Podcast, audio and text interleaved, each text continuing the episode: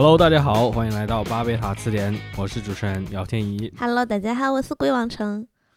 你 你这个口音让我没法接 我。不会，我不会四川话。那你来个四川话自我介绍。大家好，我是刘师爷。怎么我人都我我学了一点那个自贡口音，就是那啊个，就因为我们上一集末尾已经谈到了嘛，我们这一集要讨论的是一个，呃，其实多多少少也算嗯出自我们上期当中讨论的这个嗯北京的这个文化产业的一部作品，呃，叫做《让子弹飞》。对，哎，这个其实也来自于我们听众在我们节目底下留言的一个建议。你你们都聊了《三体》了，什么时候也也聊聊《让子弹飞》吧？申遗了吧？对，就说文化遗遗产。嗯哎，是的，就因为做这个节目，我前一段时间重新看了一下这个电影，嗯，确实它里面留存到今天的梗的密度非常高。非高，非常大常之高，真的以。至于说，我现在看到在微博啊，在知乎啊，包括在豆瓣儿，好多那些回帖的人，还在不断的运用这个，就是《让子弹飞》里面的一些梗去对跟大家讨论问题。对，还不断的有新的台词被拎出来当梗对梗，是的，是的，你从还有表情包也很丰富。全篇经典。对，从最简单的，它那个片名嘛，让子弹弹飞飞一会儿，飞一会儿，它里面是有一个台词嗯说出来了，对这个让子弹飞一会儿，对，然后包括什么霸气外露，这个就是也啊出自这个，嗯然后什么扯不步子大了，不子扯的蛋。扯 对，对对对，嗯什么？你给我解释解释什么他妈的叫惊喜？是的，是的。还有那个站着把钱挣了，这也是嗯就是在各种场合都出现了。对，然后当然最近的这段时间，我是感觉说从最近一两年吧，他的嗯在网上出现的密度确实是越来越高的。嗯，可能也是那个时候看这部电影的青年人，真的就是进入了一个，就是完全进入网络世界了。嗯，我觉得可能也有一点，就是说去年因为也是个电影上映十周年，包括说这个这个电影其实后面还是有后续作品的，就是所谓的那个北洋时期的那个几部曲。北洋三部曲的后面两部，但其实我认为另外两部都嗯不太好吧，至少相对于、嗯，相对于那个《让子弹飞》而言，只有《让子弹飞》如此勤劳的在它已经上映十一年之后，还在为大家贡献这么多的东西。对不如这部有知名度。对，这其实我没看过最近的那个《邪不压正》，但是我看了《一步之遥》，嗯，因为这个当时是让大家有些落差嘛，因为嗯。大家都啊。指望姜文还要比那个，哪怕你不比《让子弹飞》更好，至少要在一个水平是是线上吧。是是，嗯。结结果就现在就光看豆瓣分数就可以，有一个非常大的落差，只有六点几分，然后子弹飞是八点几分，嗯，中间这个我觉得可以看出吧，大家寄予这种艺术家的一些幻想的他的特质啊，或者他的嗯意图有点太过头了。呃，对，那个我们会稍稍晚再 是是是是我们可能一开始谈到的主要就是说，嗯，《让子弹飞》这部电影其实和我们的这个播客的主题是还挺贴的，就是说嗯它贡献了大量的网网络络上的一些是 上梗、的是的瘾，对，一些梗，甚至它单独的能形成一个有一定方言色彩的东西。对对对，啊，当然它本身也是一个。呃现实中的方言嗯对应物，其实我们在上一集的末尾也讲到了，这是一部四川话电影。对这个片子很有名的就是它还有一个这个四川话的配音版本，当时也确实在中国的国呃，内的部对，分院如果线公映了。如果啊二零一零年你生活在四川，你买这个《让子弹飞》的票，你是会可以买到那个四川话场的。是的，是的。然后当时我记得嗯就网上大家还说啊，一定要想办法看到四川话版比原原版更要好。对，因为四川话版本，当然它里面的四川话不是完全的标准了。其实主要里面，尤其是姜文和这个嗯葛优，葛优，嗯他们自己的四川话水平还不错的。嗯葛优甚至能学一点自贡腔。嗯，所以就有了开头的自我介绍。对，就是失业，就是他这个他说失业嗯这个词的时候，就在自贡人的口音里面是有这个卷舌音的，大部分四川话口音里面是没有这个卷舌音的。诗这个音是吧？对，院长验收了哪个去上的？我你是哪个？失业，你日妈一个师爷敢冒充县长？不过这跟我们上期节目这个接起来的话，说到京圈的话，这个片子就是大部分的公映版本还是以就是北京口音的，嗯特别是这个里面葛优那个角色嘛，就是他跟他过往的很多角色一样，就是那种非常典型的，就嗯在我心里就比较有点油滑的北京人，对典型的一个北京角色的嗯形象。就是公众眼中的形象了。对，他当然我们都熟知他这种喜剧风格啊，什么什么，嗯可能那个时候并没有这样一个意识，就是说，哎，这是一个发生在所谓的中国南方的故事，但其实这两个主角都是地道的那种北方人。呃然后还有一个是港圈的人，对我要跟大家再提提醒一下。嗯而且其实你会看到这部电影的发行方其实是英皇是一个香港公司，对对对，里面其实也用到了蛮多香港的团队的。是，包括里面的这个第一女演员就是刘嘉玲嘛，啊，对，是的，而且这个电影是拍摄的场景也是在广东，在那个应该是在开平，就是那里面有那个碉楼，那种样子的，碉楼其实是呃一个嗯。典型的广东特色。而且你看里面那个黄四郎有一个台词，就是说我们这个地方除了我之外，还有两大家族，这两大家族做的事儿就是把中国人运到美国去嗯。干那个修铁路的那个劳劳劳工，然后赚赚赚 dollar dollar，对，赚 dollar。其实这就是个很典型的，就是在发生在福建、广东的故事。嗯但是呢，他又故意把它里面的所有角色弄弄成讲四川话，包括里面的那个有很多场景也会给人一种嗯四川的感觉，更多是他他故意想弄一种混合的感觉。他更多是就是他有一个文学的基础，但是是那个文学基础是来自四川的，但没错其实他，那个视觉上的对，就是那部小说的原作是马识途写的。马识途是一个就是服呃活跃在这个西南官话带的一个作作家，嗯而且那你我你会看到它里面还讲说那个有一个所谓革命元勋这么一个设定，里面还有炸弹什么的。嗯。其实那个东西就很广东，对对对。因为那个同盟会的嗯，早期的那个，比方说搞那个革命，然后弄炸弹，确实是在广东。那他是几个地方混血的？他会故意这么弄，就是啊。因为我我发现有很多的那个观众在或者说读者吧，在欣赏一些文艺作品的时候，很喜欢搞那种所谓索引派，就是我要去找，比如说这个电影里的某一个细节对应一个什么东西，对对对，嗯某一个细节又对应什么东西，然后基于这一切的证据链，我认为这个作者在影射什么什么东西。呃是你会看到有大量的人有这样一种观点，但其实这个观点经常是站不住脚的，因为稍微聪明一点的创作者都知道，我就算要去用现实中的某些东西，我也会把它缝合起来的。所以来源于生活。所以说到这里，就是这个片子，包括它那些梗啊，之所以经典永流传，一方面是去因为它剧作本身就是这个文本本身确实很优优秀，另外一方面呢，也是因为你刚才说的，大家给它附会了嗯，很多很多东西，对，是，的，是的，是的，以至于说老是大家开玩笑嘛，这段时间申遗申遗什么的，对。申遗，赶紧申遗。这里面我们其实首先就可以看到，因为我们刚才讲了嘛，它这个故事是发生在北洋政权时期。你们会看到说，在一进入电影一开始的那个军旗和那个县长胸前戴的那个徽章是十八铁血十八星，嗯辛亥革命是指嗯，对，那个东西是在，甚至于可以说它是比北洋政权还要再早一点，对对，是在北洋人完全掌控那个中国之前，或者说嗯或者说在北洋掌控中国之后的中国南方也还有一些地方在用这样的符号。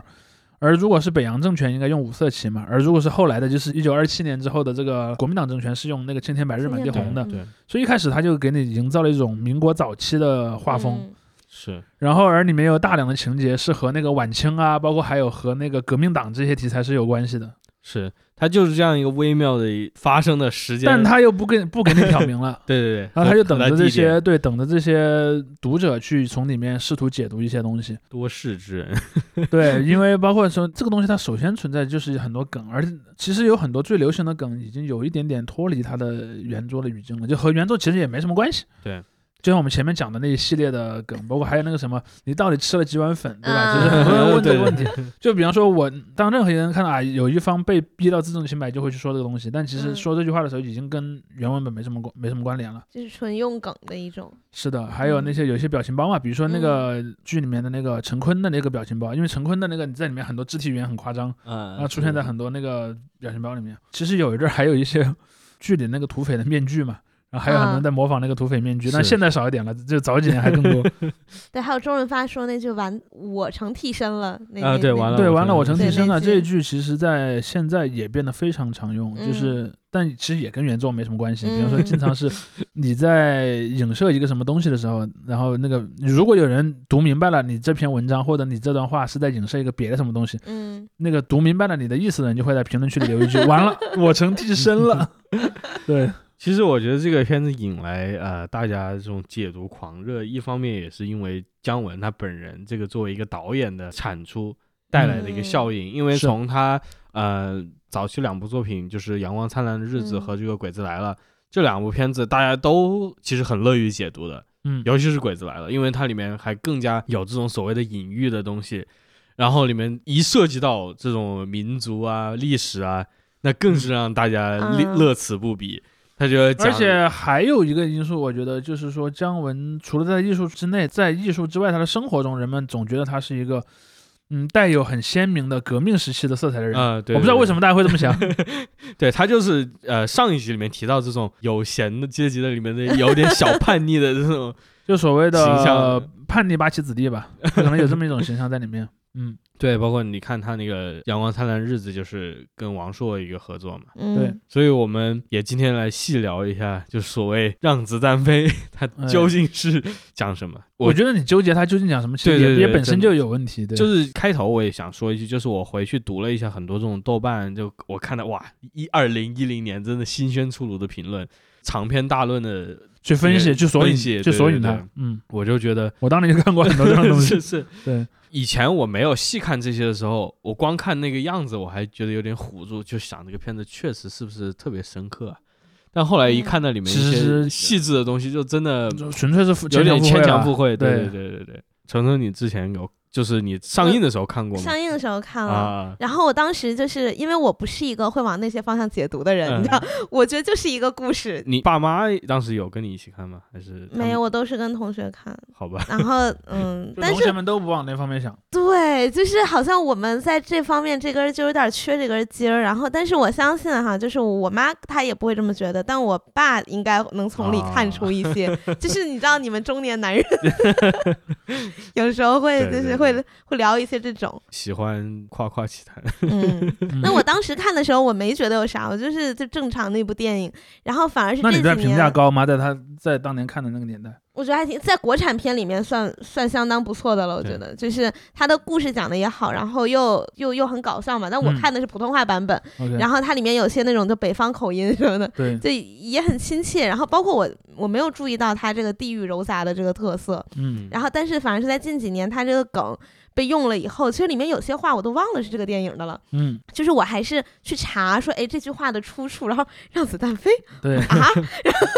然后我又去哦，原来是这样一个情节。对，所以我觉得其实如果那个时候没有看过的人，然后现在带着这种这种角度去神作已经有，已经有这样的语境和这个氛围去看，又感觉肯定是不一样的。对对对，我觉得可能那你看你有啥解读？没有，我就是我想到我这次看的嗯心态也是这样，因为我故意的就是想一个尽量平和的心态去看，我就平和，就不去以一个去解谜、去嗯玩魔方的一个这样的一个心态去看。我这回看我就觉得是个很不错的一个喜剧电影，嗯，这个在这个层面是非常优秀的，这个也是我觉得这个而电影且在国产片里面是非常各方面都很棒的。是的是，我觉我觉得至少在这个剧本方面、文本方面这一嗯点是非常值得称道的。至于说里面有没有隐喻，这个我觉得可以细现在我们细聊一下，因为因嗯为我就回到刚才提到的那些豆瓣啊或者知乎网友的解读，他们其实在这个解读上就是在讨论一个问题，就是说让子弹飞到底有没有在认真的聊革命史？嗯嗯。啊，其实这是他们讨论的核心的问题。因为我其实并没有从这些解读里面看出多少他们作者本身的观点，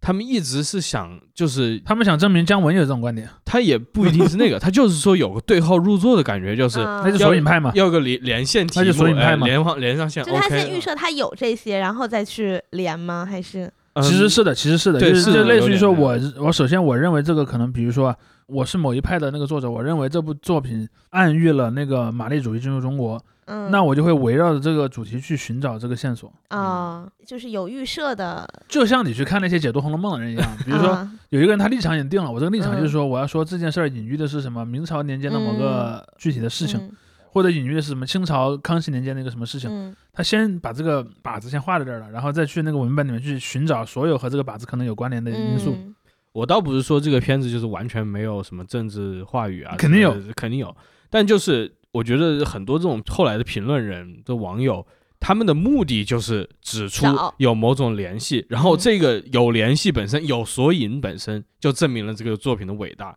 这个我觉得是个啊完全没有逻辑的一个呃推导，或者这么讲吧，就是说他试图证明这个作品当中包含了一种观点，就仅仅有某种东西的元素，不一定包含着对这种东西的某种理解。就就有点像什么呢？就有点像我我拿那种当年的政治宣传画的风格，就画了一幅波普艺术的画。这幅画本身并不代表我对那个波普艺术所处的那个时代有某种特定的看法。对我来讲，嗯它可能是个纯粹工具性的东西。嗯就像安迪沃霍尔，安迪沃霍尔他在他在使用那种六七十年代的那种宣传画风格的东西去做艺术品的时候，他对那个艺术品有什么观点吗？也许有，嗯，也许没有，嗯，但不重要。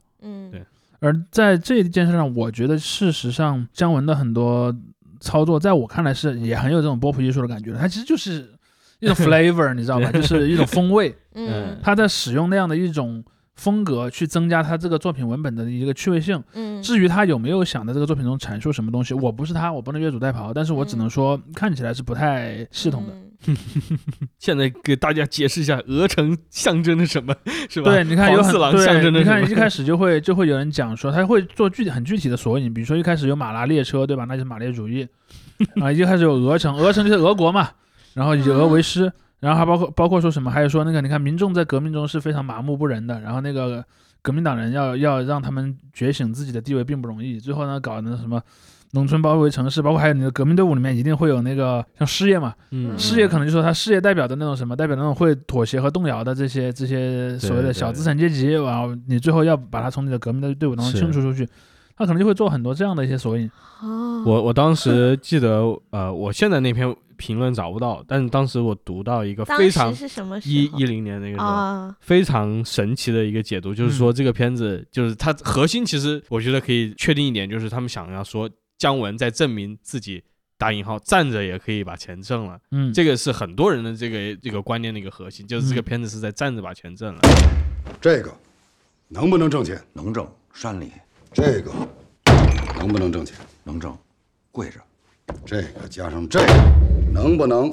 站着把钱挣了？然后其中一点就是说，这个片子里面在隐喻的一部分就是他过去的这个电影生涯。啊，那是那种对对嗯，然后他说里面有个小六子，那那个六子死了，为什么呢？为什么是六子六死了？为为什么是六呢？应该是生涯中的什么第六个作品之类的不？不不，因为是他在二零零四年拍完那个哦的第六年是吗？让让鬼子来，呃，鬼子来了之后被被哦，被禁了六年，被禁了一段时间，嗯对，然后六年之后他才能拍《让子弹飞》，于是这个就是他但这逝去的六其实是对不年。上啊，因为因为你拍摄的年份和上映的年份不一定精确对应嘛。对，但就是很多就是但当然这样的附会嘛。对我知道，就是附会者他不会去这么想。嗯，你包括说你你立项，你写剧本的时候，你是无法预知这部电影是在什么时候上映的。比如说，你万一到时候你的那个年份已经变得更长了，那你那个六这个角色你还继续用吗要变成？七，那个手 要是对七，是，我就很意外，因为我我最近看那个呃《一步之遥》的时候，我还在想，这为什么当时没有人解释这个片子是关于姜文跟刘晓庆呢？啊，嗯，就是我觉得你要非要去，就如果你要去做这种索引派的话，套的话，对你一定能套到的。对对对，嗯。我这这还不是挺有意思，但因为那个片子可能没有那么质量上总体没有那么好，所以大家的关注度比较当时被。骂嘛，然后是看不懂嘛，不是对对对对对，呃，当然，我其实有一个观点是什么呢？呃，比如说你后来的那些电影和那个就所谓北洋三部曲，可能有人会觉得有一些作品好，有些作品不好，但我觉得就就是从精神内核来讲，他们可能还真的没有特别的高下之分，因为他他们都没有传递出一个特别 明确的观点，嗯只是说他在他们作为喜剧的这个层面上讲，是确实是有高下之分的。就是《让子弹飞》是一部非常成功的喜剧，但后来的那个他的两个弟弟就不是那么成功的喜剧。嗯嗯，我印象中还有一个这种附会的，就是说影片里面提到一个康城，然后那个也是就是嗯就是俄城可以直接用汉字对应俄罗斯，但是康城它要对应到英语 Communist，它要嗯对应到 communism，就是就是英文的共产主义这个词。这还是个而且而且而且当年我记得电影上映后就有很多网友在讨论，电影的最后有一句话要去上海，然后上海就是浦东，浦东就是上海，很多人一直在嗯讨论这句话到底是意味着什么呢？就做出了种种的解释。有一种观点就是说，你这个革命最终会走向一个那个小资产，就是资产阶级的路线，就是因嗯为在民国时期是没有浦东的，嗯。那么在民国时期这些人就预见到了浦东的存在，那不就意味着这个这个革命终究是要失败的？当然，这个假设的前提建立在这个电影嗯，到那一刻之前的前面嗯。讲的都是那个所谓的阶级革命的叙事，嗯。而最后这句话则暗示了这个阶级革命最终的失败嘛。哇塞，包括说还有像黄四郎这个黄，其实他们可能就认为它是一种皇权，或者说类似这样的一些对对一些一些一些象征，就是他他能找到很多这样的线索。你你懂的，就是如果、嗯如果你已经定了这样的一个目标，你终归是能找到很多这样的线索。经戴着有色眼镜去嗯看了，嗯嗯。带着放大镜找嘛，总归能找到的。嗯，哇塞，这也不过刚才回到刚才，我觉得就是很多人的呃论据里面一个核心的这个论点，就是站着把钱挣了。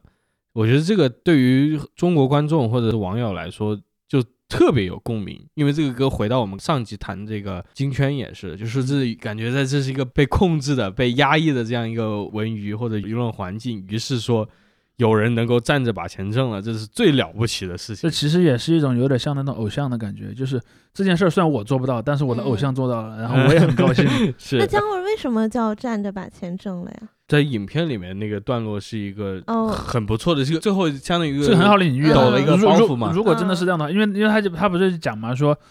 你作为土匪能站着挣钱，但是呢，你你作为县官你就只能跪着挣钱。然后那个，所以那个姜文的那个角色就是麻子嘛，就会说，那我想把武力和权力结合起来，我就想既站着也把钱啊，挣了。武装夺取政权是不是？呃，有有些人就会这么 想，真的有些人会从这个角度去想。哎哎，我好像进入这个语境了，我好像可以。对，但不过大家就像我呃们刚才说的，就是大家用这些梗的时候，往往是脱出了当时那个语境嘛，他就会把这个引申来。然后嗯姜文当时就是所谓的不屈服的态度，他还把东西藏得很深，这些电影审查的人看不出来，其实是多么激进的一个一个作品。啊这个呀。对，所以这这个就啊就引申出来了。是跪向那些人是吧？对对对啊。对于是，于是这个梗一直沿用至今，就是大家今天肯定不只是姜文了，又是谁谁谁要站着把钱挣了，或者怎么样。哦，然后，因为姜文他本身，刚才主席也提到了，他跟中国的这种民族叙事，就是网友心中的这种嗯民族叙事，往往是贴得很紧的。嗯，他这一些方面，大家觉得他是个很 怎么说呢，传统的人，或者是他很大男子主义，遵从这种传统叙事传统的一种呃，无论是大男子主义还是什么别的这种革命叙事民族叙事，对对嗯对对对。鬼子来了也是其中一个很典型的例子，大家往往就会把这种民族主义的东西往那个上面套，那个是民族主义这种解读最典型的一个，就是看那个鬼子来了的解读。而让子弹飞就像更多是个阶级叙事嘛，是个革命叙叙事。嗯，嗯比如说你会看到说，在里面就是一个，如果你真的用索引派的看法的话，它其实恰好是一个非常列宁主义的电影。就你看那个，呃，那些所谓的受压迫阶级，在这个电影里是毫无主动性的，甚至还非常愚昧的去拖后腿。然后呢，那个马匪其实就是一个所谓的先锋队，就是个阶级先锋队。就如果没有马匪来唤醒这些民众，这些民众永远也不会觉醒。你看最后，甚至于说马匪都把武器发到那个民众家里了，民众也不一定那么愿意参加嗯革命。他是个匪呀，就是这也可以带的吗？是可以啊，啊，就是你你当你作为革 这也能带革命者在出在他的革命的早期的时候，往往是以叛逆者的形象出现的，那这一点倒是没有什么太大问题。片子里嗯也还有一个台词嘛，也是后来一部分人当梗嘛，就是你刚才说的那一段，他说他们帮谁啊？这就是人民会帮谁？他们说嗯谁赢帮谁。嗯对，所以它里面就是，其实我觉得他倒不是说把他们故意塑造成怎么样，他反而就是把他们工具化了，就是一个很空的一个东西，因为那些人的嗯形象就觉得很模糊。跟那种波普艺术一样，那真的是波普艺术，大家都穿着长相就很像，就是那种赤裸上身的男人，就这样没没了，对是所有的人民都长这个样子。对你就会看到说，在这个里面的人民其实高度抽象的，你其实不太能见到人民在做什么。对，但是你会看到他们经常出现在那些台词里，比如说，就是豪绅的钱如数奉还，啊，百姓的钱三七分账。，嗯你会看到他们提到大量的百姓，提到大量的嗯民众的词，但是民众在这个电影里面其实本身并没有什么出现。对里面出现的所有角色就只有几种人，就是黄老爷和黄老爷嗯类似的人，还有黄老爷的走狗，还有马匪。嗯嗯嗯，对对对。其实我觉得这里就是很多人他们以那种阶级或者革命的这个角度去解读的一个巨大的一个疏漏吧，因为它里面就并没有出现任何实际的人民。我觉得这一点上面，对于一个真正的这种一个对啊，比较传统的这种甚革至输命叙事的这种嗯社会主义现实主义的故事都是不符的。实际上，嗯社会主义现实主义的故事里面，它倒不一定要所有的民众都出现，但它可能会出现几个民众代表，表对对然后而这个民众代表可能会有一个转变的过程，比如一开始是是麻木的，嗯，后来遭到受到革命的感召，加入了革命。你去看，包括样板戏也是这样的。嗯嗯嗯嗯，但是你会看到说，从这个逻辑上来讲，那个让子弹飞其实完全已经抽离了那个语境。是的，是的。嗯它是从这一点上来讲，它的如果要讲革命性的话，它其实甚至是不如那不如些。对，它样板戏没有的，对对对对对对。那大家还往这个方向解读它是，呃，我觉得有一个因素，大家想往那个方向解读。第一就是他选择了很多那样的元素，嗯，这元素是必然会让你联想到这个东西的。嗯嗯比如说你，你都已经弄了一个那个民国初年的一个背景了，你还阻止我往革命上想吗？而且这些人他还专门就是强调，哎，自己过去有这种革命者身份的背景，对比，如说这个张麻子，他以前其实黄四郎也有革命的嗯背景，对对对对对，说张麻子以前跟随过蔡锷将军，那个黄四郎以前有那个以前是同盟会的，他有那个革命的地雷，对革命的那个炸弹我，追随过松浦将军，给他做过手枪队长。另外一颗地雷呢？炸了，炸了。辛亥革命的敌响。但是呢，还有一个因素，我觉得是在就是在二零一零年的那个，我们把时间倒回二零一零嗯年那个电影上映的那个年代，那个年代里面其实是没有特别好的这种基于这种革命史或者说革命的这种语境的作品的。那个时候作品一般是什么呢？就是那种官方做的那种作品就太过于直白呃直白和生生硬嗯喊口号了，而就是那种有一些，就你可以去解读它。比如说，如果在那个年代出了一部特别主旋律的电影，你甚至不能去谈论它，嗯 不你不能说啊这个电影拍的不好，因为你嗯没有那样的一个一个一个空间嘛。嗯而那个让子弹飞的另一点就是说，它是一部市场化的喜剧，它有足够的空间让你去讨论。嗯比如说，你可以去说，哎，里面这个胡安他像的是个什么样的人？那个师爷又是个什么样的人？黄老爷又是什么样的人？然后他们那个嗯。鹅城，鹅城到底是一个什么样的城？对，民众可以很在很高的自由度下去讨论这个电这个电影，这本身就形成了一种嗯。是，就就像当时有评论说，就是右翼可以在中间看到什么，然后左翼在中间看到什么，他们总归都就是能看到所所有人都会看到想看到的东西，然后说这就是这个片子的高明之处嘛，它可以取悦所有的观众。对。但反反而言之，就是这个片子并没有一个实际的 是对，一个观点。这这就是我 一开始说的观说的那个看法嘛，就是他恰好是他没有一个明确的观点，所以他才能够被有如此大的解读空间。因为他如果那个创作者他自己表达了一个非常清晰的观点，那个观点大家一定是能意识到的，嗯。但其实没有嘛。嗯，所以他就是想拍一个故事，对吧？他的本意，嗯，他也喜欢至少看起来我我觉得我觉得姜文本身是个很喜欢去玩梗，或者说，嗯。因为我我还有一个看法，但那个看法可能比较得罪人啊，就是说，实际上在当下中国的这个这些电影的艺术圈子里面的很多人，他们在如何去理解别的领域，我不敢说啊，理解这种什么近现代革命史上，其实是嗯有非常大的问题的。对那肯定就是 就怎么怎么讲呢？他也不是对这个概念完全无知，嗯但是呢，他去表现的时候不是专家总归是荒腔走板的。包括你看最近几年的很多主旋律电影，可能有些还是那种官方的嗯那种钦点的艺术家去拍，其实里面都有很多，比如说，要不然它史实上不对，嗯要不然的逻辑上有重大的疏漏。只是说，可能有些主旋律电影，它它它太的主旋律了，人们不敢去议论它，嗯，但其实并不代表这种漏洞不存在。而那些艺术家，他往往是这样的，就是这批嗯电影的那个创作者，他们往往会更多的从那个嗯视觉或者说语言的符号上去想，嗯嗯而不会想我这些符号总体构成了一个什么样的图景。嗯他可能更在意的是那个就是氛围感。嗯其实你看很多这种所谓的革命题材的剧，都是一个氛围感。比如说你一进去，你看到那种什么贫困落后的旧中国，然后麻木的民众，然后有英勇的革命者，你看这是一种氛围。嗯嗯嗯但是革命者到底是怎么赢的？这个问题其实往往是比较模糊，或者说比较有争议，有争议的。对，可是要这么说的话，那让子弹飞的这个其实就是他的这个逻辑啊，或者什么，其实是大家建构给他的呀。那当然了，，对对，嗯，就是他自己没有那么清晰的一个叙事，那可能如果主旋律电影也拍成这样，大家往上套的就那不能啊，就主旋律，主旋律要有非常清晰的一个观点吧。对主旋，就比方主旋律就不能给右翼分子那种解读空间了。啊，对对对，哇塞，我觉得你刚才说的就是我们如果真的回到二零一零年的时候，那个时候的互联网环境，我印象中是要要要开放一些。我印象中就是建国大业也是那个时间时间段里面出来的。呃，建国大业是二零零九年，对对对就是建国六十周年出的。对其实对对就建国大业里面也是有一些争议，或者说有一些人有两层的争议了。一层是对用用这种方法去拍一部电影这件事情本身就有争议，对，第二是拍到这个电影里的具体的一些，比如说出现了哪些角色，然后出现了一些情节，是是有争议。我觉得是这样的，就这时候在当时啊，在当时在一些评分网站上，比如说豆瓣儿，对吧？呃，上面人们还是可以去评价和评分这部电影的。只是说后来，当然由于争议很大，豆瓣儿后来也把那个电影的评分给下架了。嗯，但是那个时候还是有一些讨论空间，包括当年对那个什么呃春节晚会啊，对很多那些县里面都有嘛。可能有很多有很多网友就就讨厌这种形式，内容好不好我先不管了，我就给你一些低分，或者说给他一些差评。但是具体到那个像类似于建党、建国、建军这个系列来说啊，那几部电影当时还是在一定程度上有可讨论空间的。是，其实我想说的就是，在《建国大业》和《建党伟业》这两部片子里面，大家也喜欢去做这种索引派的解读，也乐此于这人家不都告诉你了吗？但是因为里面有一些，因为是那种一笔带过啊，或者嗯是稍微讲的含蓄了一点，于是大家就喜欢抓着，哎，你说这个是在指什么事情？啊你看那个什么《建国大业》里面有一段是。呃，蒋介石和这个蒋经国在那里聊就反腐，腐，哎，啊对，哎那段后来也变成做成表情包了，对，对，做做成表情包了，就是那说个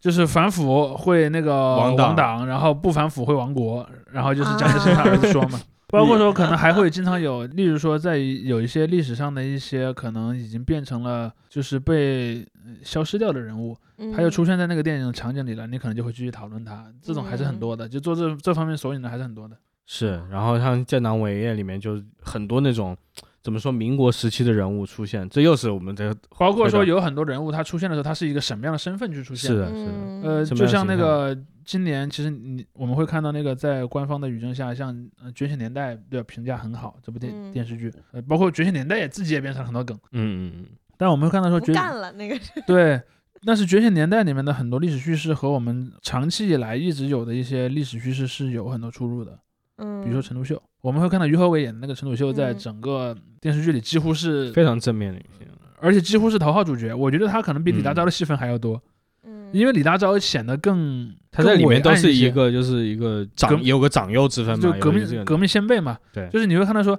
呃，李大钊的形象更加纯粹的道德化一些，而那个陈独秀还有那个家庭里的那个家庭关系的问题，还有革命和工作的问题，还而且他还有更大的要协调这个中国的党和苏联的党的关系的问题，他把陈独秀塑造成一个非常好的形象，对吧？第二个，他把胡适也塑造成一个很好的形象，嗯所以它里面你你明显的感觉到那三个主要角色就是陈独秀、李大钊、胡适，胡适最后慢慢的变成了不是主角，啊但是里面的胡适嗯。总体上是个好的形象，嗯。比如说他在那个什么白话文运动啊，在新文化的这个里面的贡献还是被得到很大的肯定的。嗯。但你就会看到说，这三个人里面，在我如果你是按照八九十年代你学到的那个小学课本里面，其实只有李大钊是一个特别好的人物，对，另外两个人其实都是不好的。至少陈独秀是个非常胡适也是个坏人、啊，典型的一个胡胡适还稍微还好，因为他毕竟不是一个政治上太明确。胡适在那个 语境下，他是那个他本身就是国民党的走狗了。嗯啊，就是就是会有很多人这么这么去理解他，但是你会看到说，在觉醒年代里面，这三个人都变成了一个以正面为主的形象，嗯，所以就产生了一个很有意思的一个一个现象，就是人们就会去索引，那为什么会这么做呢？嗯，是不是释放出了一种什么信号？对，会不会说对于那些哦过去这些人的一些重新片，包括我前段时间看长津湖，看长津湖的时候里面就出现了高岗嘛，我就说其实你看高岗这个人物在很长历史时间内他是不太被提到的一个人，嗯，虽然他他事实上在那个朝鲜战争当中其实起了很关键的作用，但是在那个我们的现后来学到的很多书里面，你几乎很少看到提到他。嗯但是这次电影里面专门给了那个演他的那个，虽然没有没有话没有台词啊，没有连字幕都没有。没有没有台词，没有。片尾的那个演员表里面啊是有这个我我就说他现场但是现场是没有，对对现场是没有，比方说名呃有很多演员旁边会打上他叫什么，然后是什么职务，对对对，他没有打，只是在片尾的那个演员表里面有这么一行。但是这样的人物出现，可能他就形成了会让很多索引派的观众去对他嗯，产生很多联想。嗯，但我觉得就是索引拍的这个最终极的乐趣，就是他找到了这个索引，这个索引的存在本身就是比索引的意义更大。就是一个价值上的加分，就是他嗯他索引的越多，他就价值越大。越越好是吧？对，对我觉得我觉得让子弹飞就是很大一部分陷入了这个，也许你真的可以去解读或者怎么样，但是所谓的过度解读，我觉得一方面倒不是说你把它太牵强附会或者怎么样，而是就是嗯你觉得这个索引的存在本身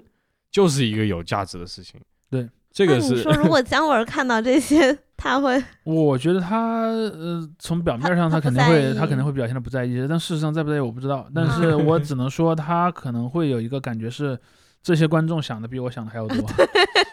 好多那个导演不是都这样说过很？正常啦。就是你作为一个文化作品的，包括甚至不用你是个文学作品，你哪怕是个新闻记者，你都会这么想。比如说你可能写了一篇文章，那个文章里提到一个东西，你并没有想影射谁啦，但是可能有一个读者在想，哎，你这个是不是在暗示有什么问题？然后是，对，是他就会出现这样的点。对，在美国，我记得我那时候上学的时候，有个片子叫做呃《逃出绝命镇》上映，我好像看过，一六年的吧，一一五嗯年、一六年那个片子。后来那个导演到我们学校来做了一个相当于活动嘛，当场有个学生就问他：“哎，你这个片子里好像是可以隐喻的，好，对对对，好他是讲种嗯我好族主义嘛像都想，到但就是他讲了一个非常细节的事情，就是一个嗯非常小的那种，比如说为什么窗帘是蓝色嘛，这种，啊 他就问了一个这个问题，嗯他说你的计划是不是这样？就是所以是是这样一个意义。那个导演听了愣住了，然后他说：“是的，我一开始就这么想的。嗯，这个回答反而更更好一点，我觉得。嗯啊，他就说 You're exactly right，那个人你是完全正确。其实其实小小说这种领域也是嘛，经常就是说，比方小说里的这个，嗯，比方说某个词的谐音啊，嗯或者某个特定的人的那种情节，是不是跟什么事情有关，都非常多。这种对，这种索引派的这种做法，最典型就是《红楼梦》嘛，这都发展成一门嗯学问了，好多人都嗯，红楼哦红学红学，学对，有人已经专门靠给他做索引，然后 能领工资了都。是。嗯，一方面，大家喜欢做这种索引，包括喜欢解读《让子弹飞》，在我看来是一种这种代餐行为嘛。啊，因为你没有办法做真正的 严肃的讨论，你只能从这里面去寻找一种类似的弱化版的讨论。对对对，嗯，然后然后无论是这个真实历史，还是就是当下的一些时事，因为很多东西你看不清楚或者怎么样，别的其嗯他原因、外部原因，你没有办法进行讨论。于是这个东西真的就是在你的这个非常少的内容库里面变得尤其珍贵。而且如果他们觉得这是通过一种就是有点暗示的方式，还逃过了一些东西，就更神话了。所谓的逃过审查的这个角度嘛，助长了这个影片的神话。对，甚至我最近还关注到另一些现象，比如说有很多在那个前三十年时期拍的一些电影儿，嗯，以前可能由于某些原因，它在历史上渐渐的被人遗忘了，现在可能又会有人把它拿出来说事儿。嗯，而且那些说事儿人，我觉得很有意思。那个电影可能明明讲的是那个年代的那样的一些事儿，但是呢，我一定要用它来影射现在我们所存在的这个问题。比如 前几天就是在 先知有明朝的舰长，呃清朝的官前几天前几天就有一几个朋友跟我推荐了一部电影，叫做《决裂》。啊这部电影是一九七五年拍的，讲的是一九五八年的教育改革的问题。然后我觉得那个电影其实它意识形态色彩非常重了，嗯而且它讲的东西其实也有很多，但你可以去把它作为一个研究素材。但是我发现那个电影的那个弹幕和那个讨论它的那个氛围里面，很多人在讲现在的教育内卷。我就说，啊，一九七五年的那个意识形态宣传片去讲一九五八年的教育改革和现在的教育内卷是没有任何关系的。对，但是很多人就会说，你看啊，就是因为当年的革命不彻底，所以现在的教育才重新走向内卷，就是那个他们那个脑子的那个跨度特别大。嗯但是这也就是刚才那个天宇讲到的那个问题，就是所谓代餐嘛，嗯。就是比方说我想很认真的讨论现在的我们面临的一些问题，但是在现当下我找不到类似的嗯。可以用让来用我作为一个讨论场域的东西，嗯。所以我只能去从历史上寻找一些，据点，而且那个东西可能恰好是由于它原来就被遗忘了，所以它是个嗯。更好的讨论的载体。无论是被遗忘还是之前被审查或者怎么样，，对，逃过了某种东西。，对，然后它它相当于是一个类似于是一个标本一样的东西，就让它更具有这样的意义。比如说，现在的电视剧也有讲什么教育内卷的，嗯但那可能更多的是从比如说家庭啊这样的一个视角去讲，就像像之前那个叫什么小小什么来着，小欢喜，小欢喜，对吧？它嗯其实更多的视角是停留在家亲子关系这一层的，而没有停留在那个孩子自身的这个立场上。但是你看那个在讨论这个决裂的那帮网友的那个那个眼中，他们是把这个电影作为那些学生自身的一个困境的一个影射的。嗯，嗯当然，他们的想法其实基本上都南辕北辙了，但是我可以理解他们为什么想要这么想。嗯说到这个的话，让我想起来所谓的这种精神遗产里面，除了有呃让子弹飞以外，也有另外一部我们之前提到过的作品，包括我们在听友群里面大家也提到过的作品，就是《第五共和国》嘛。嗯，啊，对，这个也是被大家玩梗玩很多，然后也是一个非常典型的这个代餐的。你会对你会用它去聊一些别的，甚至而且而且我觉得这种代餐以后会越来越多了。比如说，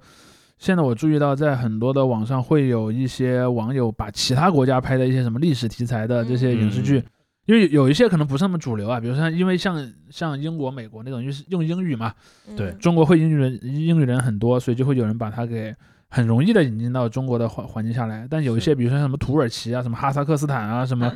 那个罗马尼亚呀，然后这样的嗯一些影视影视作品，其实也会 逐渐的有人去把它给挪到中国来，因为它可能有几重的意思。一一重是中国人对于那些国家历史本来就缺乏认知，他需要嗯去增加这个认知。嗯还有另一种就是说，他可以借助讨论这些比较偏门的国家的这么一个历史来讨论一些他他平常可能没有办法去讨论的问题。嗯嗯，这个也经常就被人说是新皮肤嘛，就就说你在讨论一个问题的时候，你换了个给那个问题对你跟那个问题换了一个新皮肤，然后用那个新皮肤去讨论它。对，那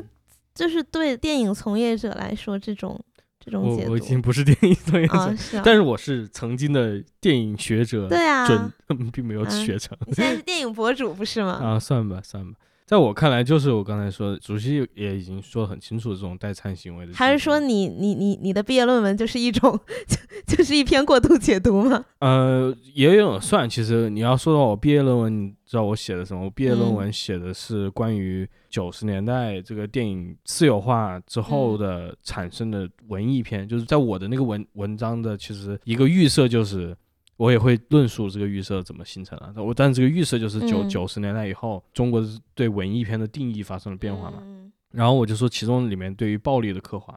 其实我是讲这个，然后想嗯通过这个方式来来表现来说这个社会，对，啊。也不是革命，嗯就是说社会产生什么变化嘛，包括就是电影行业产生的变化，就是嗯里面什么样的暴力行为可以描述，什么样的暴力行为不能描述，然后什么嗯样的暴力行为是一个最极端的行为，然后嗯我里面也是用谋杀作为例子。OK，啊对嗯，那我觉得你这个你你这个文章到了今年可以再做一些更新了，因为最近过过去几年这个政策似乎又发生了不小的变化。是是是，就是包括嗯包括我那个文章写的，我其实个人有点不满意的一点，就是我写了好几部这个在香港拍的电影，我觉得并不完全能代表，能代表就是嗯所谓的中国电影嘛。嗯，就是嗯因为香港电影在香港拍，它受到的那个制约还是会相对小一些的，比起内地的这些电影的制片者。我我都可以在这里跟大家 说，我我写了哪三，我写了三部香港电影，一部是《出埃及记》，一部是许鞍华的《天水围的夜与雾》，还有一部是《踏雪寻梅》。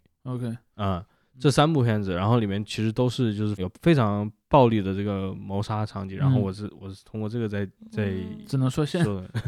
呃，因为此时此时此刻的这个中国大陆的电影儿，在各个方面上来讲，它能够去容纳的这些东西的范围都在变小。嗯对，不管是在暴力呀，还或者说，我记得我记得前两年不是有一部那个讲校园暴力的电影吗？嗯，就是呃少年的你嘛你说对，其实你看他他被推迟上对被推迟上映了好久。你想这部电影儿立场是批评这个校园暴力的，对但是但是我要批评校园暴力，我就得展示这个问题，对吧？对然后但他你看却被延迟那么久。其实其实我觉得就是你要说索引拍，做这种影片的索引拍就不难啊，就是挺简单的，就是这个片子里面有很明显的一个呃附加的段落，他就说这个片子发生在几几几几年。然后那个年，其实他中间怎么样推算，就是正好是那什么未成年人保护法颁布之前，嗯。但是那个片子，其实你看中间那些人用的就是现在的。用的手机啊什么，嗯。那是现不可能是在的东西。那个时代的，对，嗯不可能是什么零几年、九几年的时候。包括说，你看，在内地好多电影都是，比如说到了最后那个犯罪片，到了最后一定要增加一个那个那个人被警察抓住了，对对对，不然这个电影就就结不了，尾。对是这样，但但我觉得就是很多国内的导演在这方面已经就非常清楚是这个状况。你看那个嗯南方车站的聚会，对。如果大家有印象的话，他那个结尾完全是把这个带入考虑之中了。嗯包括像你看宁宁浩之前拍的那个无人区，无人区，对无人区，哦这也是一个大家也是非常喜欢解读的。对无人区这部电影在背后也非常强硬的增加了一个，就你明显感觉到它是后面增加了一个段落。包括还有像《爆裂无声》，嗯，你看《暴力无声》的最后也是增加了一个类似的东西，他他都都得这么做。所以从嗯这一点上来讲，从天一讲的讲来讲，首先在过程当中你不能过多的展示这个，比如说嗯血腥暴力或者其他的东西，嗯然后而且在结尾上你还必须给他留一个正面的结尾。嗯所以你考虑到这一点来讲，如果是让子弹飞是在今年拍的，它不一定能在今年啊，上映，或者他至少不能以那样的一个样子上映。嗯，比如说里面还是有很多枪战啊，或者把人打死啊，嗯或者对对对对，或者那个血溅是红的不行，不过他就是我们又回到最早说，就是毕竟是个历史片，然后他这种 他这种呃含糊不清不清的这个讯息，也也许就真的让大家觉得，哎，怎么样怎么样看怎么有理这样的。嗯但就是主旋律，它不可能给你一个右翼的，或者是怎么样，别但是我觉得有非主旋律的解我有读就好一个点，我有一个观点是，就是在以前的这个文艺市场里面，你如果拍北洋时代是相对具有自由的，嗯因为在北洋时代，它中国处在一个什么，就是你可以把任何人说成一个坏人，比如说对。你可以把当时的北洋军阀说成坏人，你可以把什么嗯地方上的这些人说成坏人，嗯你也可以把当时的国民党说成坏人，包括你塑造一个主角，这个主角的弹性也非常大。但是我觉得，即便是那个时期，在现最近这一两年的那个可创作空间都是在大大压缩的，嗯，所以我只能说，作为越发珍视。从这更不容易，从这一点上来讲，你如果把那个让子弹飞称为一个文化遗产，我觉得是更有道理的。嗯 真遗产。申遗申遗申遗，嗯，嗯，原来是不过人类史上应该还没有用电影去申请文化遗产的 先例吧那。韩国人可能一会儿就给你申了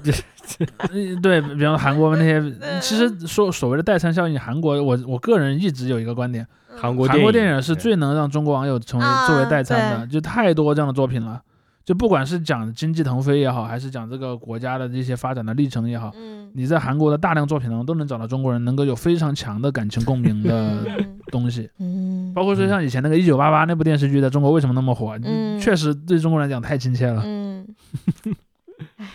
就仿佛看到了多少年前的，有对点，可怜。当然还有更多更多的作品，可能不太能提到他们的名字的，啊那就更多了。因为因为各种原因。对，嗯，不过不过这代餐终究是代餐嘛，因为这集我们其实聊的比较分散啊，但是我的一个看法就是什么呢？就是如果你要去，就我不建议大家在这种索引或者说代餐这件事上花费太多的嗯。力气，因为事实上大量这样的作品，它作为一个文化消费品，它首先是个文化消费品，它并没有那么认真的跟你在讨论一些很认真的问题。你如果需要这样一些，就看着玩儿也可以，但是你别真的不要把它当得太对太严肃了。啊，就我在网上看的，就是稍微也不算极端嘛，就是后来衍生出来的对于《让子弹飞》的一个评论，它其实就是扎根于那个后来的入关学的东西，他把他那套语言结构给套进来了，很少有有啊个别人这样，嗯，他比如说他就会预设，哎，你知道什么是鹅城，你知道什么是马匪，他其实就有，然后然后长篇大论，他也不是在讲这个电影，他就用这些代号在说，哦，我觉得你们还是有道理的。我要去赚 dollar，你知道吧？就是 你如果真的要用，你真的要用那个入关学那套话语，你是可以的，对吧？你看，是你你们黄老爷赚 dollar 的方法是不对的，他是你去那边当低层劳工，我不行，我要去利用革命的武器，然后去怎么怎么样，他会。我觉得他们会窃取这套东东西，其实是毫不意外了。是的，甚至于说，入关学本身就是一种代餐呀，入关学本嗯。身就是一种强烈代餐倾向的东西。嗯，甚至还可以从另一个角度来讲，入关学的兴盛其实本身就跟什么轻工具啊那些东西是有非常强的关联的，呃，对对对，只是更多的关于入关学的东西不太适合在 这这样一个节目当中去做一些。不过不过现在确实就是入关学示威了，但他的这个语言模不，式，他的那一套语言已经变成一个梗，融进了很多人的思维的范式当中。对对，而且还有他的喻题也不止那一套，就像就像我刚才讲的，比如他第一次是把那个 第一次把那个明末的皮肤换上的时候，嗯把一把十七世纪皮肤换到一些现实问题上的时候，他其实只是开了一个门，让你意识到你是可以换皮肤的，嗯。所以最后就会皮肤越换越多。是开了一个新功能，然后对，开了个新功能，对，后面陆续上架，然后以后皮肤越来越多。嗯，厉害！好吧，那我不知道听友们对我们让子弹飞还有什么别的意见想要我们阐述？对，或者说你觉得《让子弹飞》里面有什么让你觉得很特别的，或者你嗯。在跟人聊天或者交流的时候会用的一些梗啊，也可以跟我们分享我下。想知道有多少人跟我一样，真的是就是你完全不觉得它里面有完全没有梗是吧？对因因为就是我个人的观点是觉得这个片子就确实没有什么，无论是明显还是怎么样，就是个很嗯清晰，至少清晰吧，清晰一以贯之的这样的一个观念在嗯里面。如果你能真的觉得有这样一个观点的话，我也是很乐意先。我我可能就是 姜文是一个非常喜欢融梗，他喜欢借梗讲电影的一个人。嗯嗯，他是这方面，就是尤其在那个一步之遥里面特别明显，他就是很多是在讲电影本哦身这个艺术，包括它的发展。嗯，一步之遥我倒真没。如如果这个让子弹飞其实是这样一个电影，我也觉得很有可能，因为它里面也借用了嗯大家很多没提到，它就是其实对西西部电影西部片的一个杂糅嘛，是的嗯就美式西部，包括甚至这种日式的武士片的一个嗯杂糅嘛。是的，然后借错人嘛。我记得当时印象特别深，因为我是会读日本史的，所以日嗯借错人这三个字出现的时候，我没有任何的意外。嗯，但是我后来发现，就是看完电影之后，好多人在讨论，哎，借错人是什么呀？对那是还是一个非常小众的信息嘛，为啥嗯借错还要用长刀？嗯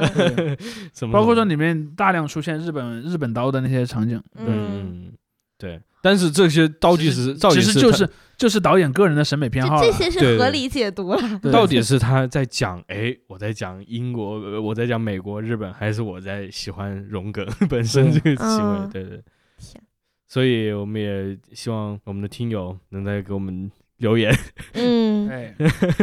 来寻找批共鸣，批判我们一下，说我们这个出。我就想批判一下，真的是好好一个电影，真的是哎，OK OK 哎。嗯，那今天的节目就先到这里了，嗯，谢谢大家，好的，拜再见。拜。拜拜。你们想一下，你带着老婆出老城吃的活干还唱的歌，突然就被马飞劫了，所以没得马匪的日子才叫什么好日子。